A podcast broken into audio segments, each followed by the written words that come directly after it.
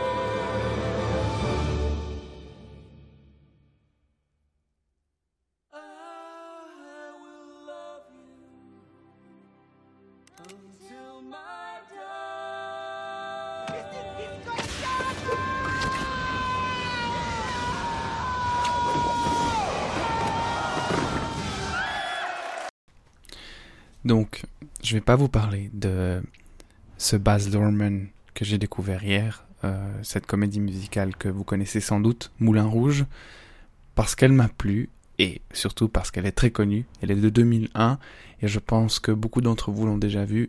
Moi, c'était la première fois en entier. J'avais découvert des, des, clips pendant mes études de cinéma à Zurich et euh, en fait, ça m'avait pas vraiment fait envie. Hier, c'était l'occasion de le voir sur grand écran en open air euh, dans la forteresse du Belluard. Du coup, j'ai quand même été le voir et disons que j'ai été étonné en bien. Enfin, voilà, c'est un grand film de comédie musicale, très kitsch, très hollywoodien, euh, bien qu'il a été tourné en Australie avec une, une, actrice australienne très connue, donc Nicole Kidman, et un très jeune Ewan McGregor. Alors pour revenir aux films qui m'ont pas tellement plu jusqu'à maintenant, je vais commencer par vous parler de l'histoire d'un chat jaune, Yellow Cat, un film kazakh, qui, euh, d'après le, programme, euh, dont le réalisateur n'est pas inconnu, euh, il a été sélectionné donc quatre fois en compétition internationale du FIF avec un film. Euh, cette histoire, enfin cette fois c'est l'histoire d'un couple naissant, d'une rencontre entre une jeune prostituée et un homme qui euh, ne sait pas trop quoi faire de sa vie, qui imite des personnages et euh, on les voit errer en fait dans une espèce de toundra kazakh, comme je l'ai dit, avec, euh, enfin c'est des grandes plaines et on a une espèce de lumière de d'aube et de coucher de soleil, enfin souvent. C'est un peu les, caractéristiques esthétiques que j'ai retenues de ce film. Sinon, c'est un truc, c'est un film à prendre au deuxième degré parce que il se passe tout le temps des choses un peu absurdes et on, on peut pas vraiment euh, croire à, ce, qu'on qu nous présente. En plus, il finit mal, mais ça, je vais pas vous dire comment. Euh, Peut-être plutôt vous dire qu'en fait, il est truffé de références au cinéma français. Moi, ça m'a fait penser à Pierrot le Fou parce que voilà, c'est un personnage euh, que j'arrive pas à saisir, euh, qui a l'air un petit peu euh, à la dérive avec une femme. Et d'après le, programme du FIF, c'est plutôt des références au Samouraï, un film que je connais pas avec un acteur très connu. Je crois que c'était Belmondo. Enfin, on les voit aussi boire du vin, enfin, faire semblant de boire du vin devant un fond peint. Euh, elle, la, prostituée, euh, arrive à imiter un peu euh, le parler français. Enfin, elle essaye de parler français. J'en discuterai demain avec Stéphanie, qui est une blogueuse, spectatrice, fan passionnée de cinéma depuis longtemps. Elle avait un blog qui s'appelait Cinécussion à l'époque. Aujourd'hui, sa page Instagram, c'est La. Vous pouvez suivre ses activités aussi maintenant au FIF sur Instagram. Alors, euh, avant, avant ce, podcast de groupe enregistré demain, je veux vous parler encore de quelque chose que j'ai vu euh, donc samedi passé. C'était les cours, non dimanche passé pardon. C'était les courts métrages rwandais. Une sélection de, de, quelques courts métrages rwandais quand même d'une durée de deux heures en tout, sans pause. C'était assez long. Et euh, en fait, c'était aussi des thématiques très actuels et qui nous sortent un peu par les oreilles, à dire vrai. Donc, euh, sans surprise, euh, il y avait deux films sur des personnages LGBTIQ. Le premier court métrage était donc tourné avec smartphone dans une qualité déplorable et puis avec beaucoup d'images saccadées. C'est l'histoire d'un jeune Rwandais qui se découvre attiré par les hommes et qui souffre de sa condition dans un village euh, d'agriculteur. Ensuite, le deuxième, c'était plutôt une histoire d'un enfant qui voulait pas faire corps avec son sexe. Donc, c'était une petite fille qui voulait être un garçon, j'ai l'impression, si je me trompe pas, ou un petit garçon qui paraissait être une fille. Enfin, c'était euh, une histoire de de genre, voilà. Euh, les autres courts-métrages. Donc il y en avait un qui montrait un milieu de jeunes Rwandais, on imagine, dans une grande ville. On voit pas l'extérieur, tout se, passe dans un appartement, euh, enfin, une espèce de centre culturel, je dirais, où on voit un jeune homme danser. Ensuite, on voit un corps euh, inanimé, donc un, un macabé. Euh, je crois que c'est l'homme qui dansait. J'ai pas tout à fait compris ce film. J'ai trouvé aussi, bon, il me manquait quelques images pour, pour euh, pouvoir euh, m'orienter en fait dans l'univers rwandais que je connais pas du tout.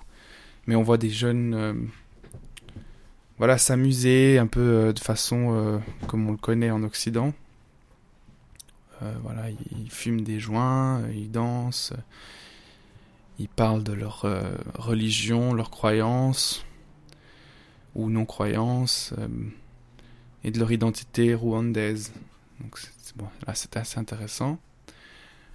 Euh, ensuite, un film, enfin je dirais que, c'est celui qui m'a le plus plu dans le programme, c'était un film sur un missionnaire, un missionnaire belge. Je crois que le titre c'était La Mazda jaune et euh, le Saint-Père.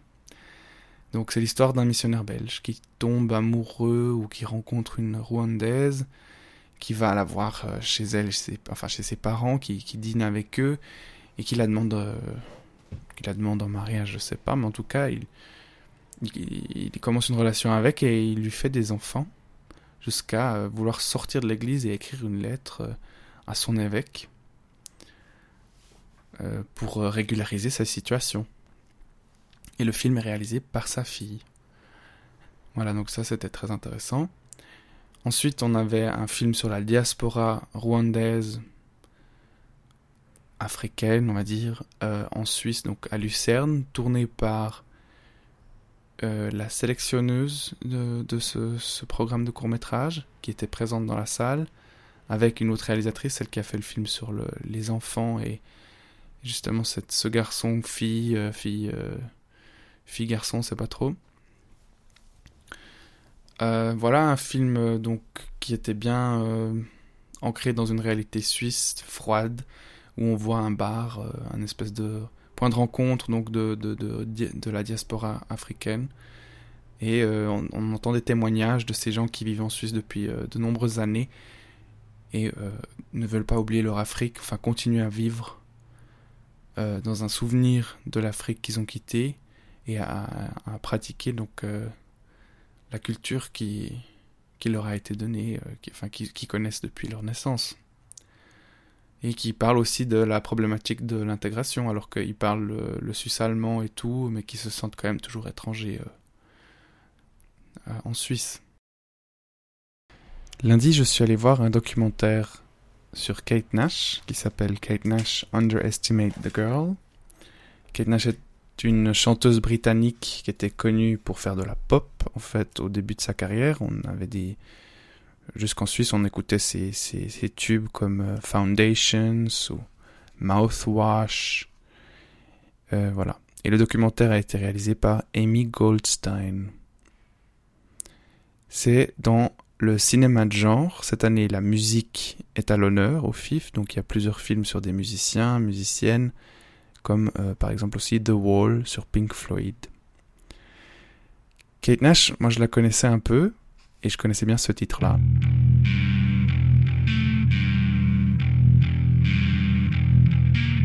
Qui est donc le titre éponyme du film Underestimate the Girl.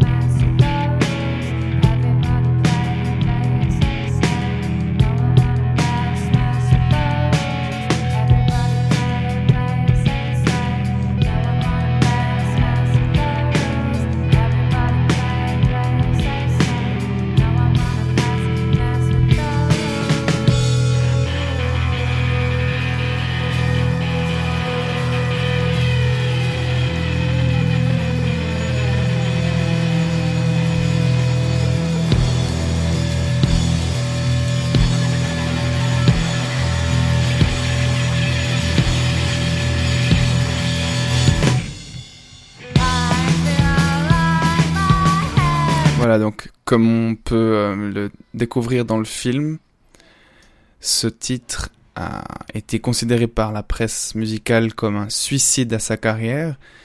En fait, Kate Nash, qui était justement connue comme chanteuse pop, commence à faire des tubes punk et ça, sortait complètement de, de ce qu'on connaissait d'elle. Du coup, euh, le public et la, presse étaient un peu étonnés. Le documentaire est de qualité euh, disons, discutable. Il y a aussi beaucoup d'images saccadées. Euh, je pense que pas mal a été filmé aussi par sur smartphone. Après, c'est intéressant de découvrir le parcours d'une artiste un peu atypique, justement, et, quand même très féministe, très engagée, qui décrit son combat dans une industrie musicale quand même toujours dominée par les hommes. Euh, voilà, qui a fait des expériences assez troublantes, comme euh, le fait que son manager, comme on découvre dans le film, l'a vraiment a, utilisé sa carte de crédit pour payer son propre mariage. Un, vrai scandale euh, de la part d'un manager. Euh, voilà, ça c'est tout ce que je vais vous dire sur Kate Nash, Underestimate the Girl, qui est un documentaire intéressant si Kate Nash vous est pas complètement inconnu et que vous la trouvez sympathique. Hier, j'ai vu Deep End de Jerzy Skolimowski, un film polonais de 1960 qui joue à Londres et dans lequel on voit deux adolescents, en tout cas lui est adolescent, elle, est peut-être dans la vingtaine, qui travaillent dans une piscine, donc des, bains publics euh, en ville de Londres. Et lui est responsable euh, de la section homme et elle de la section femme.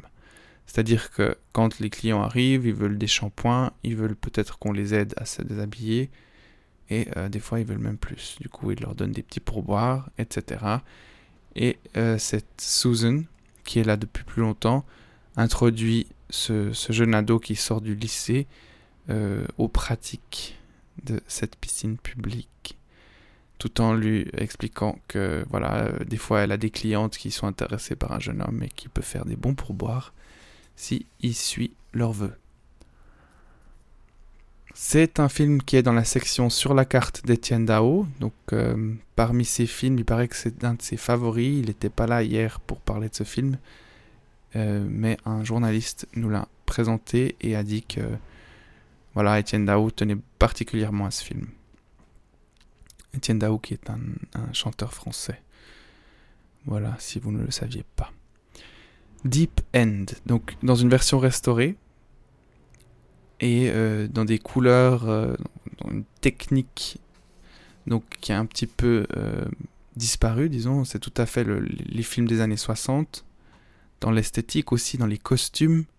Elle, elle a une espèce d'anorak jaune, un ciré jaune qui va de jusqu'au pied, donc un grand, un long manteau comme ça. Et bien sûr, donc si pour, pour vous raconter un peu l'histoire, c'est quand même une histoire d'amour, donc voilà, d'un amour naissant entre lui et elle, surtout de, sa part. Lui, donc, qui essaye de, de la séduire alors qu'elle, elle a un fiancé, ensuite elle, elle fricote avec le prof de, piscine, et voilà, elle, a une, alliance déjà avec, de son fiancé avec un diamant dessus qu'elle perd lors d'une dispute avec Mike, qui est le jeune de 15 ans. Euh, voilà, qu'elle perd dans la neige et du coup ils prennent toute la neige autour de, de l'endroit où ils se sont disputés. Ils il, l'emballent dans des sacs et ils l'amènent à la piscine. Ça, c'est une scène finale donc euh, dans la, dans la piscine qui est vide je sais pas pourquoi, mais c'est un moment où elle est, elle est pas euh, en fonction apparemment. Et il commence à, à mettre la neige dans un chauffe-eau petit à petit pour voir s'il trouve le diamant. Et ça culmine dans une, une scène torride. Et euh, voilà, je ne vais pas tout vous dire parce que la fin est bien sûr toujours une surprise. Ensuite, j'ai découvert Bad Christmas, un film argentin qui est en compétition internationale. Bien sûr, euh, on n'est pas en période de l'Avent euh, ni de Noël, donc euh, c'était un peu bizarre de voir ça en plein été. Mais vu qu'il est très très glauque, j'aurais pas voulu le voir à Noël non plus. Alors c'est un, film voilà, qui raconte l'histoire d'une veille de Noël et l'acteur principal qui joue le Père Noël est un acteur argentin très connu. Moi, je ne le connaissais pas, mais c'est un visage en tout cas qui m'est, familier. Euh, donc il, il arrive, euh, disons, en début de soirée, sur le balcon d'une villa bourgeoise, enfin très moderne et luxueuse. Et qu'est-ce qui se passe? Devant, enfin sur ce balcon, un homme à poil est en train de s'échapper. Alors on comprend que c'est l'amant de la maîtresse de maison donc le papa Noël cambrioleur, euh, futé comme il est, l'embrigade dans son cambriolage, donc euh, lui serre la main et lui dit qu'il est maintenant son acolyte. Alors les deux rentrent dans la chambre à coucher où la maîtresse de maison est en train de masser les épaules de son mari qui vient de rentrer du travail. Et ça commence. Donc c'est un huis clos, tout se joue dans cette villa. Et bien sûr, euh, bah, il y a des victimes. Je vous vous dis pas qui euh, va y passer, mais il y a des victimes. Et le couple a une fille qui s'appelle Alicia, qui n'est pas non plus une euh, petite fille innocente, comme on verra au fil du film. Et voilà, et tout ça se passe donc la veille de Noël dans une, maison très froide, pleine d'art moderne, contemporain, parce que monsieur est artiste, donc il fait des installations, et il est très à cheval sur euh, comment euh, se comporter, par, aussi par rapport à sa fille, elle ne doit pas toucher ses œuvres d'art, elle doit vraiment faire attention quand elle joue et tout. Et ça, ça disons que c'est un peu l'enjeu de ce Papa Noël cambrioleur qui vient vraiment euh, complètement déboussoler cette famille. Et euh, on, finit sur un, plan, en fait, je vais peut-être juste vous dire ça, où on voit une œuvre d'art, donc un, tableau, qui a l'intitulé dessus The Post-Nuclear Family, donc la famille post-nucléaire.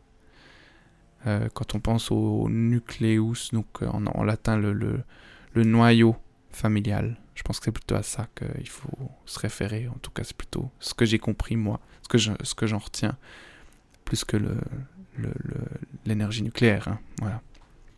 Un film qui est en tout cas déroutant et étonnant.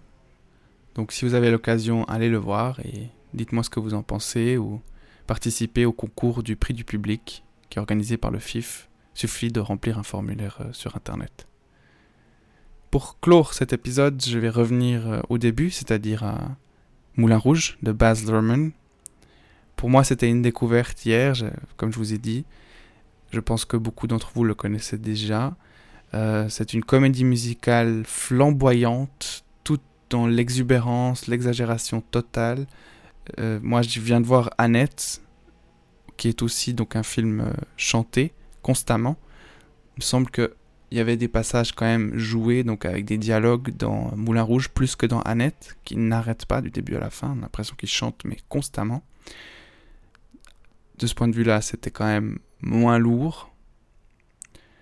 Mais c'est un long film aussi, et voilà, très très kitsch, et tout à fait ce qu'on attend d'une production hollywoodienne si c'est pas ce film que vous allez voir, essayez de quand même voir un film dans l'enceinte du Belluard parce que c'est sympa, sous les étoiles, de vivre le FIF comme ça en plein été.